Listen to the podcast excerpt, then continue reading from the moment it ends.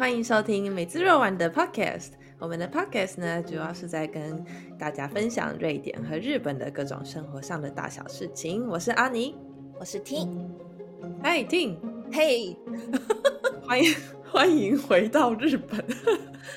呀，我回来已经哎三个礼拜了，嗯，差不多。哇，三个礼拜哦，时间真的过很快，光飞逝，真的回来。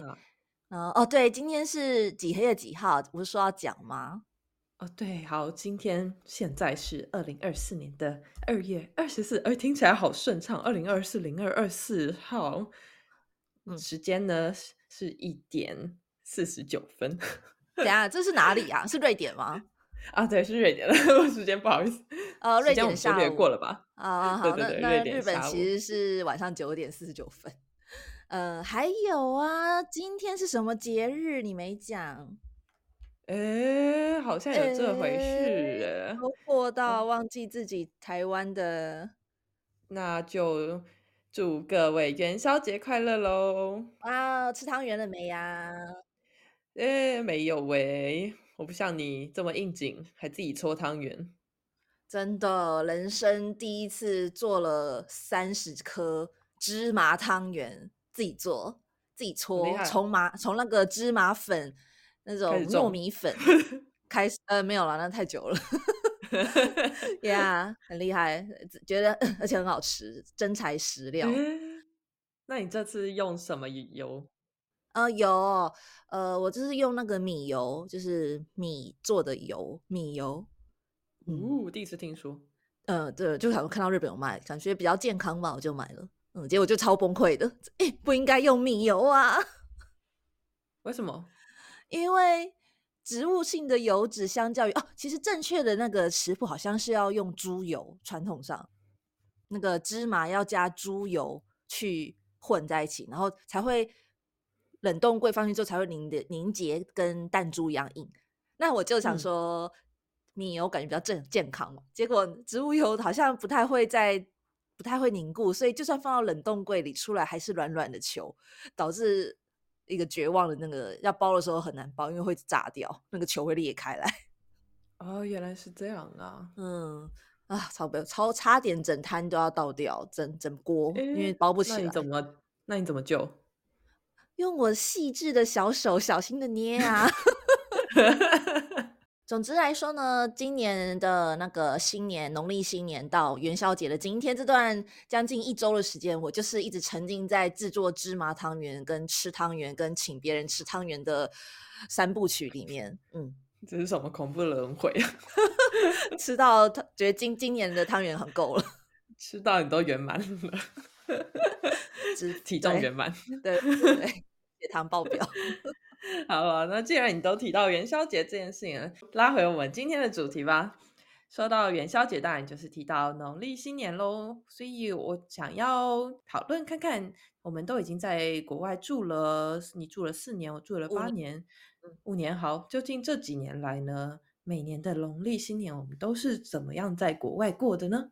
好啊，那就先请你开始吧。来，请我吗？好。自己 Q 完自己回答，自己 Q 自己。嗯，对我来说，在瑞典过农历新年相较是比较单纯的，因为毕竟我们就没有放假嘛，所以所以农历新年到时候，基本上身边的瑞典人也完全不会发现这件事情。哦，那所以我每年过法呢，就是会和在这边的台湾朋友们一起聚会，大家吃个火锅。相聚聊聊，更新一下今年的近况啊之类哦。就说你那一个地区有一个台湾群主的这样的哦，呃，多少个？大概多少人去啊？每次？嗯，台湾本土长出来台湾人大概十个人上下，但是大家就会惜家带犬嘛，所以总体来说就会可能二十到三十人之间。哦，所以听起来都是已经在瑞典工作或结婚的台湾人喽。呃，不会，我们也会包包括就是纳入来这边交换的学生，或是来这边短期工作的台湾人，我们都会只要认识的话，我们都会邀请他们一起来参加我们的新年聚会。哇，那个场地要很大的感觉，样好像二十几个人。呃，基基本上住公寓的人通常都会有一个公共设施，大家就是可以租借的一个晚上，可能就一个晚上几百块，然后在那边都会有杯碗瓢盆啊、洗碗机啊各种简单的厨房设备供大家使用，所以非常适合办这种稍微大型一点的聚会活动。嗯嗯嗯，原来如此。好的，那你继续。嗯啊，说到这个。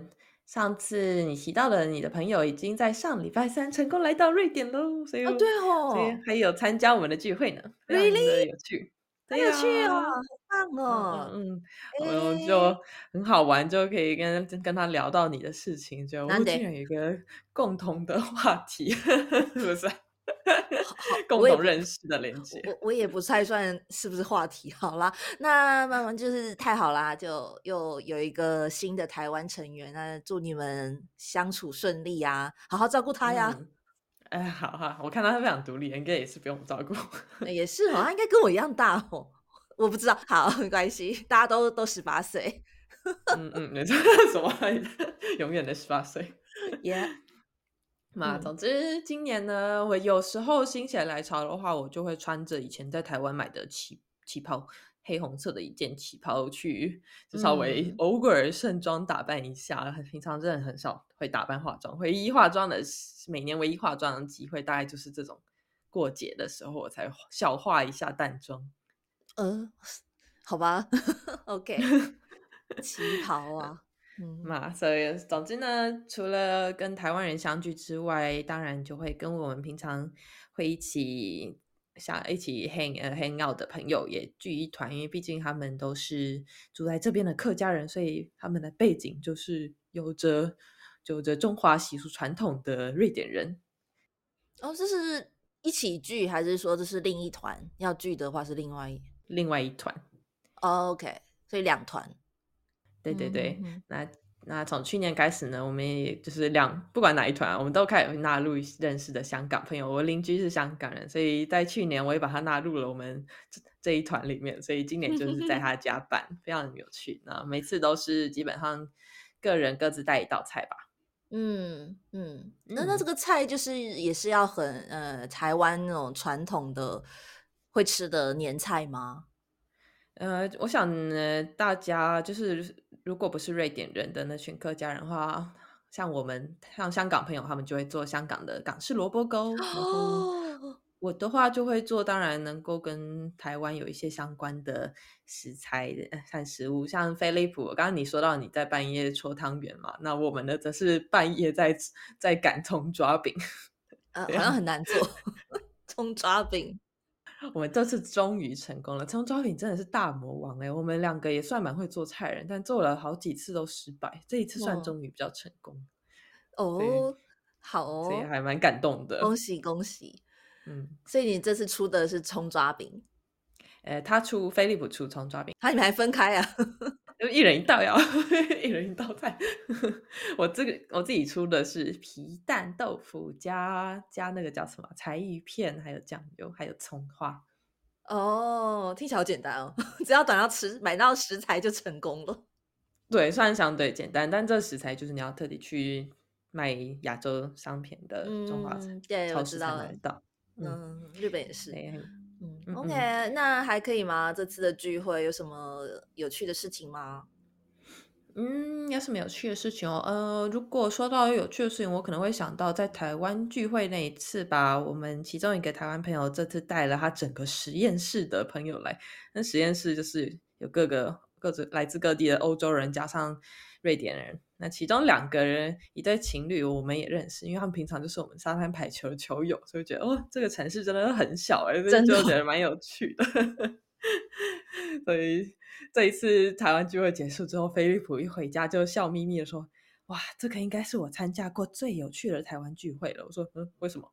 说因为这一次都有人跟我聊天，聊一整个晚上。之前我都像花瓶一样坐在那边，大家都讲中文，好可怜哦。没有啦，其实我觉得体会到我刚来瑞典那种感觉了吧。每次聚会我都像个花瓶一样坐在那边傻笑。好吧，哎，呃啊，总之他这一次就很开心啊，因为就终于可以用瑞典人跟瑞典朋友畅聊，哦，当然也也有一些台湾人很会讲英文的，也跟他聊了不少，所以嗯嗯，他就觉得非常开心。然后我也觉得很不错啊，就是台湾聚会融入了更多元、不同背景的朋友一起来参加，体验我们的台湾农历新年活动。嗯哼哼哼哼，基本上除了聚会之外，或者日常就很普普通通的讲过，也不太会，我没有没有那么的积极，会跟同事到处宣传。现在农历新年，大家一起来吃吃看我手做的什么，我也不知道新年要吃什么啊，反正没有这些东西，也没有红包，没有红包，嗯，没有红包嘛，所以这就是我近年来在瑞典过农历新年的方式咯，非常单纯简单啦。那哼接。下来就换 Ting 喽，嗯嗯，我我这是我第五次，算第五次还是第四次吧，在日本过，因为就跟你一样，日本也也没有在过农历的新年，他们也是改制之后，也是跟西方世界一样，变成一月一号就是新年，嗯所以、呃，不过我的话，我每次的过法都不一样诶。有时候是像是有跟两个朋友去去他家煮火锅，曾经有是这样。然后有的嗯话则是去呃同事家，因为那个同事是中国人，然后他家他就邀请我去，所以就去他家包水饺。他们好像会包水饺，中国人的新年，所以就包水饺。嗯，就、哦嗯，就从那个皮开始做，然后可能还有一次是，诶，可能没有哦哦，好像这次好像今年的好，今年的话呢，我就一个人过，嗯。完完全全连朋友都没有找，也没有去约谁过新年，我就是一个人。那嗯、呃我的过法呢，就是那天白天安排去做健检，那是除夕，除夕那一天早上去做健检。健嗯检，对，就是整整个就是要犒赏自己的新年，白天去健检啊，被打针抽血啊，呃，然后那些有的没哎的。然后下午呢，呃，理论上要上班啦，但是我就就偷懒，所以就跑去假装放假。呃，没没有，我我还是上班状态，但是我其实没有来上班，这什么都 我就开着通讯软体，但事实上人呢在池袋散步，看一些动漫展啊，然后跑去嗯。然后然后跑去下下午茶去喝，去去餐酒馆的下午茶，在那边点一些小炸物跟啤酒之类的。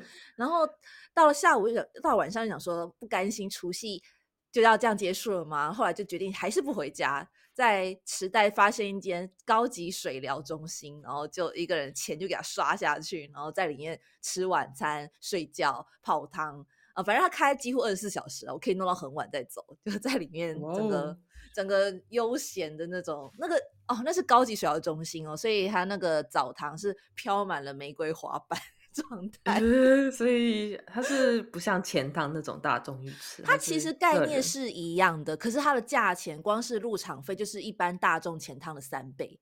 入场就是包含套泡汤的，对，就是泡汤这样子。呃，一嗯般来讲都是日币一千多可以进去泡汤嘛，然后它这边是三嗯千多起跳，然后里面嗯要吃什么就是也是额外再加钱，那就光光是门票就是很贵，但我就觉得啊，过年啊要犒赏自己，嗯所以它为什么要叫水疗中心？是有包含什么服务或是疗程之类的呃吗？，如果你愿意花钱的话，当然可以找人帮你按摩啦，但是很贵啊，不可能。哦，所以嗯就是有包含这些其他的服务，所以才会叫做水疗中心，对对对 OK，对。还行。嗯，好，那这是呃，这是是我除夕的过法，然后接下来大年初一呢，就是开始忙着练习包芝麻汤圆，因为接下来我要去拜访几个朋友，或者是公司办活动，我都想要出餐，就像你要带餐一样，我也要带餐，那我就决定哦带芝麻汤圆。嗯，但是其实我从来没有做过啦，所以就从开始去找，然后就嗯，一开始讲过啦，就是遇到一些崩溃状态，但是终究终究 还是成功的做出大受好评的芝麻汤圆哦，真的很好吃。耶，嗯哇，厉害！重点是我的 size 是一般那种桂冠汤圆的两倍 果然是为了不要流出来包大，你把它包大一点。对对，就就就整体一煮出来就变得好像肉圆一样，怎么大颗？你买得到？你买得到芝麻粉？芝麻粉到处都有啊，超市就有啊。哦，真好，我这边买不到，我只买到一般芝麻，所以我之前试着自己磨过啊，磨哇过的磨过的芝麻好恶心哦，闻起来有一种胡椒味，而且还辣辣的。等一下，你是磨也是胡椒吧？你是你是磨到黑胡椒吧？没有，就是芝麻。你确定？看而且清楚啊！磨，而且磨得很崩溃，因为那真的那个已经很小了，你还要再把它磨到更细，真的是非常困难的过程。啊，哇，那你更惨欸。日本是好像可能他们平常就会用芝麻粉干嘛干嘛，所以超多的，你就直接买好就是粉状。嗯，花生粉也有。我知道，我其实之前有从台湾带芝麻跟花生粉，就是为了哪一天我也要来自己包个。可是大概上个月吧，我就下定决心要包，看了一下，糟糕，已经过期两年了。屁！每次从台湾带什么珍贵东西，我就想着总有一天要的嘛，就是过期请。请注意，所有东西都是有期限的。呃，我我给查了一下，过期的花生粉好像有点危险，所以就算了。花生哦，可能会有什么蛆。对啊，会有黄曲毒素啊，然后闻嗯起来又有油臭味，所以我想说算了，为了健康着想，为了我的肾脏。为了你所有要喂食的朋友的生命安全着想，请拿新鲜的食材。哎，算了，我还是放弃好了。我直接去那个中华超商买一些桂冠。我上次也有买啊，你应该有看到，我有传照片，是买嗯了一包自己煮，也是 OK 啦。其实日本也有，就去池袋或是线上买都是买得到，可是就会觉得明明一包桂冠芝麻在台湾可能才四十块台币、五十块台币，可是在嗯日本一包就要七百到八百日币含运费，那运费要再加七百。所以一包你买一包要一千四日币的话，你除以四好了，四三十三百到四百之间台币。哇靠，怎么这么贵？所以我就这就是为什么我要自己做原因，觉得超不划算的。那还可以理解，可是你没办法去就是商店买嘛，因为我去商店买，在瑞典商店买就一百二十块台币这样。我商店看也是一包六百块日币，那除以四好了，也是一百多块，一百三、一百四台币。嗯哦，那还 OK 啦。我还是不甘心啊！好啦，自己包就可以两倍大。台湾的贵贵包才四十块、五十块，但我记得去年我跟你一起不是买了各种汤圆口味嘛，有的也是也要几哦，因为那个是对啦，但我说的是桂冠啊，就是那种常人吃的，一般人吃哦，好了，平民吃的不是那种。就真正台湾味，平民的台湾味，所以我就觉得决定自己包了，嗯，自己包也是哎。学习一个新的技能，而且同样的价钱，我可以买到三十颗、四十颗，做到这么这么多多这么多颗，也是，而且自己包的好处就是可以吃到饱，嗯，是有点太饱了，吃到吃到很圆满，脸都圆满了。很满足了，今年不用再吃汤圆了。在国外就是要把某个东西吃到腻为止，就不用再吃了。谢谢你的分享。不过其实我这次有点讶异，你三个礼拜前就回来日本了耶，我以为你绝对会在台湾过完农历新年再回到日本。呃，不行啊，因为我们公司只允许我回去最多一个月嘛。那我一月初就回去啦，所以二月不到二月我就回来了，不能超过一个月。嗯原来是因为工作关系，我以为你可以远距工作一个月。呃，对啊，我一个月哦没有啊，就是一个月，不能超过一个月。那我就是好奇啊，对于像我们现在这几年来都在国外过农台湾的农历新年，嗯，已经和以往在台湾是完全用是就是做着不一样的传统习俗的，我们对于在这方面有什么心态上的转变吗？心态哦，嗯，好的，我想想看哦，诶，我我想多多少少起起手式就是有点遗憾吧，因为嗯。在好，我是三十三岁嘛，我来日本。那在这之前，除就去掉那些留学的时间，我们都是会跟家人、爸爸妈妈还会回高雄啊，回呃捡桃园老家啊那样跟亲戚嗯一起过嘛。那现在在国外了，这些你就没有这些亲戚，没有爸妈，嗯、所以你得对啊，就是像你找朋友，或是想想其他方法过，所以就多少会有一点说哦，加上我现在又结婚了嘛，对吧？就有一种说，嗯哎、我结婚到现在还没有度过所谓的去夫家拜年的经验呢。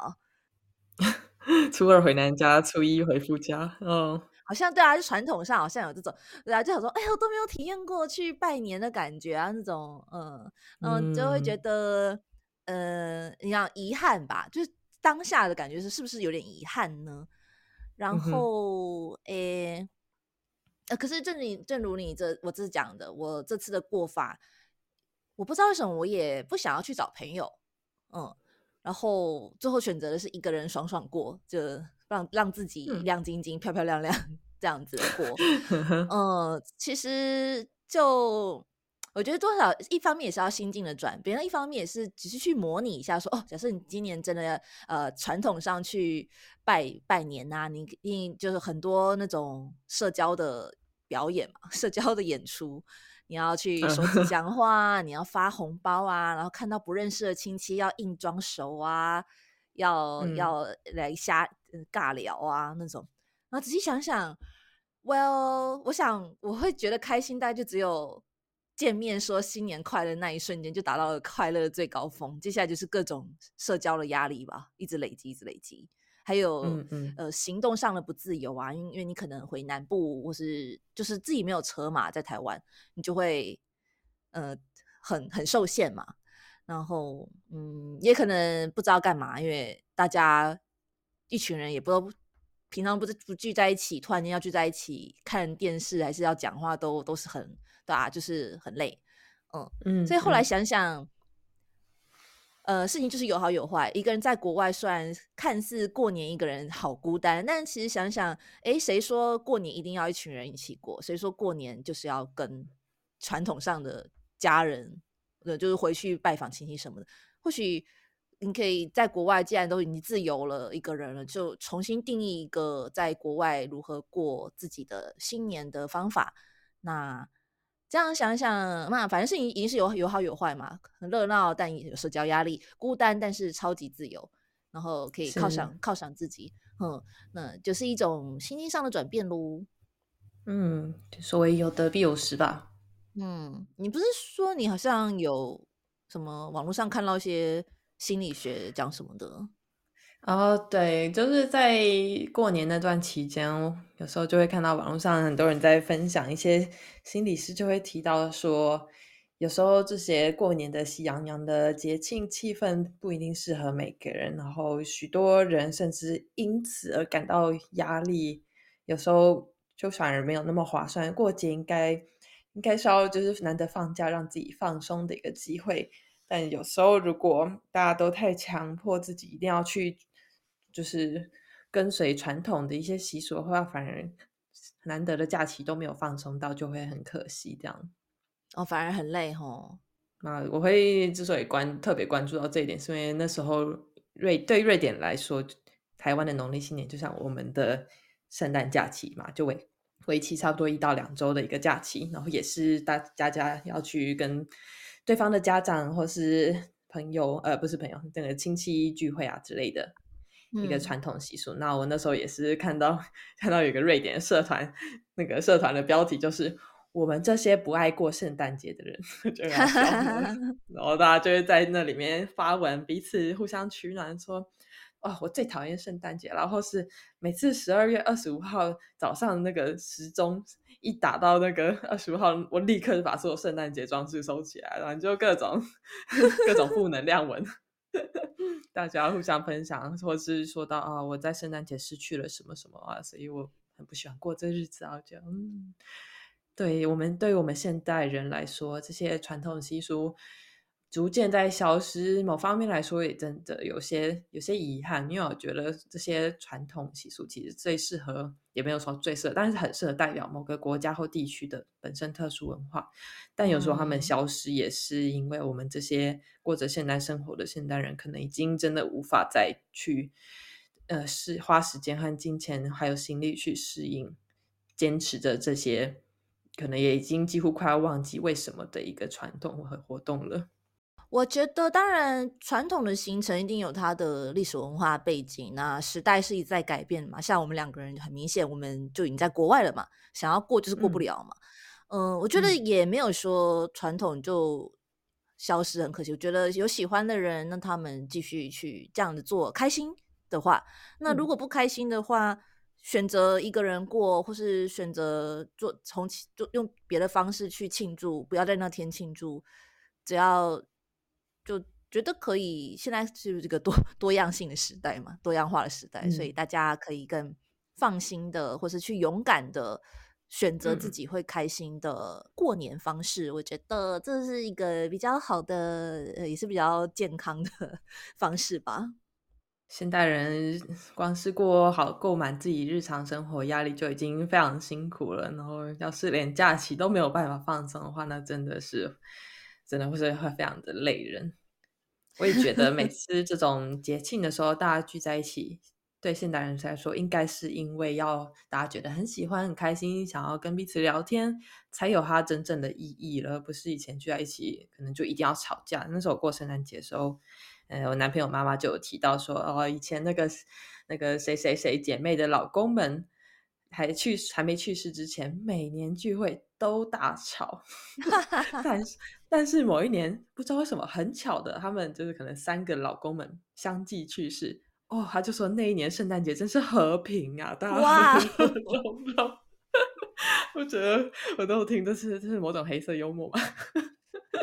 呀，天哪，真的！有时候听到所以就觉得有点感触，因为因为我我们我也上次有提到说，菲利普一家就来我们这边住了两个礼拜嘛。那期间，毕竟毕竟大家都已经成人了，突然要聚在一起，难免会有很多呃小摩擦或是不开心的部分。我那时候就在想说，嗯，难得的假期，为什么大家一定要硬是挤在一起？如果真的。想要跟更喜欢的人过，或是做更喜欢的事情，何不何而不就是何乐不为呢？那我明年我们干脆考虑，我们就去旅游，我们去日本，我们去台湾，不管去哪里都好。我们为什么一定要强迫大家每年都一定要聚在我们家这样子过？然后可能大家又觉得绑手绑脚的。嗯，这是我可能今年会做的改变吧。就这一次的节庆，我会我们会尝试不一样的过法。嗯哼哼哼，我们不用再拆礼物了，我们不用再布置圣诞树啦，那些不需要再这样子 follow 那个传统。那刚才我们两个人就分享了说，呃，都是在国外过这样台湾的新年，然后有自己的心态上的调整或是适应了。呃，那再把这个脉络放大一点，像我已经来这已经要快要满五年了，你应该已经要满九年了，在瑞典。对吧？哦不，好像是。哇哦，哇哦，十周年纪念嘛。Anyway，然后我要跟你讲，就前几天我在搭，你知道东京的那个地铁啊，是那种很很真很有名的那种地铁嘛。然后我就经过池袋站，那然后这突然间，我也不知道哎，感觉我应该已经很习惯这条路了，就是家里跟公司这条路。可是突然间那一瞬间，我就觉得啊，好陌生哦！我旁边的是日本人，然后车站的一些广告啊，也都是日本嘛，日文啊，然后广播也都日文啊。一瞬间又觉得说，哦，我还在我在国外呢，嗯，我是在国外生活的一个异乡的人，是个旅人、旅客。就算已经快要五年了，可是呢，事实上，呃，三周前我还在台湾。我却又同时觉得，虽然在台湾那个声音、那个口音、那个食物、那个环境我很熟悉，可是我却觉得我有点不太习惯台湾的生活方式了。但日本我很习，我已经很习惯了，习惯了这里的食物，习惯了这里的文化，但是我又觉得我很不熟悉这里，因为我终究永远是一个外国人。是个台湾人，嗯，这是一个很矛盾的感觉。我习惯日本的生活，但我觉得我是我在这边是个异客，个异乡人。那台湾的生活虽然熟悉，但是我已经不习惯了。台湾的，嗯，呃，交通，台湾的噪音、空气，就有些生活环境上，或是交通上没有办法那么方便，用电车到处跑的生活方式。我先讲，我不是负面来讲这件事情哦，就是一种，我是觉得很有趣。我个人是以一种。哇哦，好有趣的一种矛盾感，熟悉的不习惯了，习惯的但是不熟悉，好像在好像在讲某个失恋的情人，熟悉却又陌生的一个人呀，也不是这样了，就分手了，但又是旅客、旅游旅客以上。但居民未满。就是你知道，为什么根本就是在讲恋人以上什么？因为你既然提到这个恋爱观，我就啊，我我也来硬硬做一个造句，就是有一种还没到当地日本当地人的 level，但同时也不是旅人旅客的一个 level 了，处在一种卡在中间。而对台湾明明是那边的在地人，但我却回去回去就觉得哇。好好不适应哦，这样子的心情就是一个很矛盾，但是我觉得很美好，美好的矛盾，很美好的，很适合拿来做那个做事的一个灵感。呀，那我对啊，是说，那你嘞？你相较于我，你已经快要满十年好了，瑞典十年，有什么样样子的心态差异吗？没有啊，就你有类似的感觉呢，还是说你已经觉得你已经很已经是瑞典的当地人了？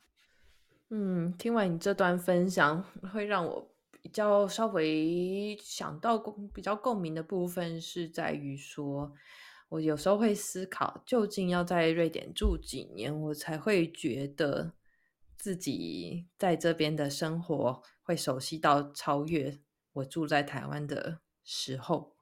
有时候我在想，说是要到跟我在台湾住了。二十年上下，也就是说，我四十岁的时候呢，还是说，可能再过个五年，或是当我习得了什么技能的时候呢，我才会真正觉得我也是瑞典瑞典人的一部分嘛。不过，你刚刚讲到那个旅客的部分，我觉得还蛮酷的。我其实很喜欢，这是一个角色上的定义吧。我蛮喜欢现在住在国外的时候，是以一个旅客的身份回到。台湾的那一种，也不是讲心境，就是一个角色。我是一个很熟悉这个国家的旅人，嗯，我觉得我跟台湾之间的关系也变得比较好，相较以前住在台湾的时候那种感觉。以前住在那边的时候，可能就常常就像你可能跟跟一个人在一起太久，又是恋，又是在讲恋人在一起太久的时候，你就会常常时时只看得到对方的缺点，嗯。但现在呢，因为相见的时间很短。所以每次回去，我几乎只看得到对方的优点，就好像我刚我跟朋友可能跟朋友 hang out 的时候，我通常不会太去着重在对方的缺点这件事情上。所以我觉得这距离我还蛮喜欢的。嗯，那那至于在瑞典的话呢，嗯，毕竟我也是在这边住了相较于将将近你的两倍的时间了，所以我当然会对于瑞典是更加熟悉，没错。但有时候走在路上。我其实会很希望能够，嗯，能够想起过去可能在国外旅游的时候那种旅客在西方国家旅游的那种心情，我还蛮喜欢那种感觉。以前去英国找你啊，或是在冰岛旅游的时候呢，那种非常独立却又特殊。陌生、很不熟悉，有些胆怯那种心情，我觉得非常的非常棒。所以我有时候会很希望走在路上，可以回想回到那样子的感觉。我想可能有时候是透过气味最容易让我连接到那个那个画面。所以有时候不小心可能闻到某个味道的时候，就会啊，这样感觉好像自己突然又在一个陌生那个陌生的欧洲国家。我会蛮希望自己能够常常回到那种心境，因为那会帮助我在这边的生活更有更有动力吧。就像当人习惯了一个生活环境，就会慢慢的，呃，大脑大脑会让你变得很懒散。但是如果我一直是不断处在一个旅客的心态的话，反而会让我对生活各方面都更加积极一些。嗯嗯嗯，哦，嗯，蛮重要的耶。说到气味，我觉得一个很好笑的事情，我。其实很容易让我联想到是以前你不是住在那个 corridor，就是学生宿舍、学生公寓吗？嗯就是大家共用厨房。然后那时候在冰岛的时候，或是英国，就是呃，应该是冰岛对，冰岛的时候，你的学生共用厨房就会一直传来阵阵厨余的味道。我发现那个宿舍学生宿舍的厨余味道很容易让我回到那种 在国外旅游的感觉。等一下，你国外旅游感觉是厨余吗？发生什么事了？可能是因为那气味特别的 强烈吧。所以有时候闻到那个味道，会让我特别就是快速回到那种感觉。呀，怎么听起来有点羡慕？因为你刚刚提到冰岛，冰岛也就是因为我那是我第一个去留学的国家，然后你来找我，然后你可能就会有很强烈的。国外旅游感嘛，可是嗯我现在已经几乎我不知道最后一次想起冰岛的那种回忆的是什么时候，我没有一个记忆点可以回忆起冰岛、欸。哎，你反而有记忆点，我还蛮惊讶的。我下次下次你来的时候，带你去学生宿舍闻一下厨余，说嗯，说不定你说不定你也可以快速回到那个那张餐桌上，我们坐在那边吃着吃着那个你前前前前男友烤的苹果派。嗯，我完全没有印象，糟糕。好吧，可能我下意识的把任何跟前男友相关的记忆都从我的脑袋里移除，所以冰岛就顺便被移掉了，哦，可怜冰，那英国好了，说不定也顺便被移。掉了，因为他也那时候也是 同样的角啊色，对吧？对吼，你们好像是在冰岛，然后转到英国去工对。所以这两个国家现在记忆好淡薄，可能就是因为我把这记忆强制丢到垃圾桶删掉。啊，竟然不只是厨余，连了就是直接整个都丢到垃圾桶去了。因为你很难切割啊，你要怎么切割？啊，好吧，不如不如整包丢掉。谢谢你今天跟我分享这个各种奇怪的嗯这种乡愁嘛，也不算乡愁，异乡的。某种变形的乡愁。我们如 何我们如何调试，还有利用乡愁这份感情去重新料理我们在国外的日常生活。我看起来好像讲了什么，但其实又不知道你讲了什么。糟糕 我突然很想用那种料理的方式去总结这一件今关于我们今天的新年主题。嗯，好啦，嗯所以重点就是，呃，虽然已经过了，但是还是祝大家台湾新年快乐喽！还有元宵节快乐！啊，元宵节，元宵吃饱吃满，帮我们吃饱吃满。啊，听听是不用我已经够了自己吃饱吃满，请大家帮我吃饱吃满，谢谢。好，OK，那我们就下次再见喽，拜拜！谢谢大家的聆听。谢谢大家，黑豆。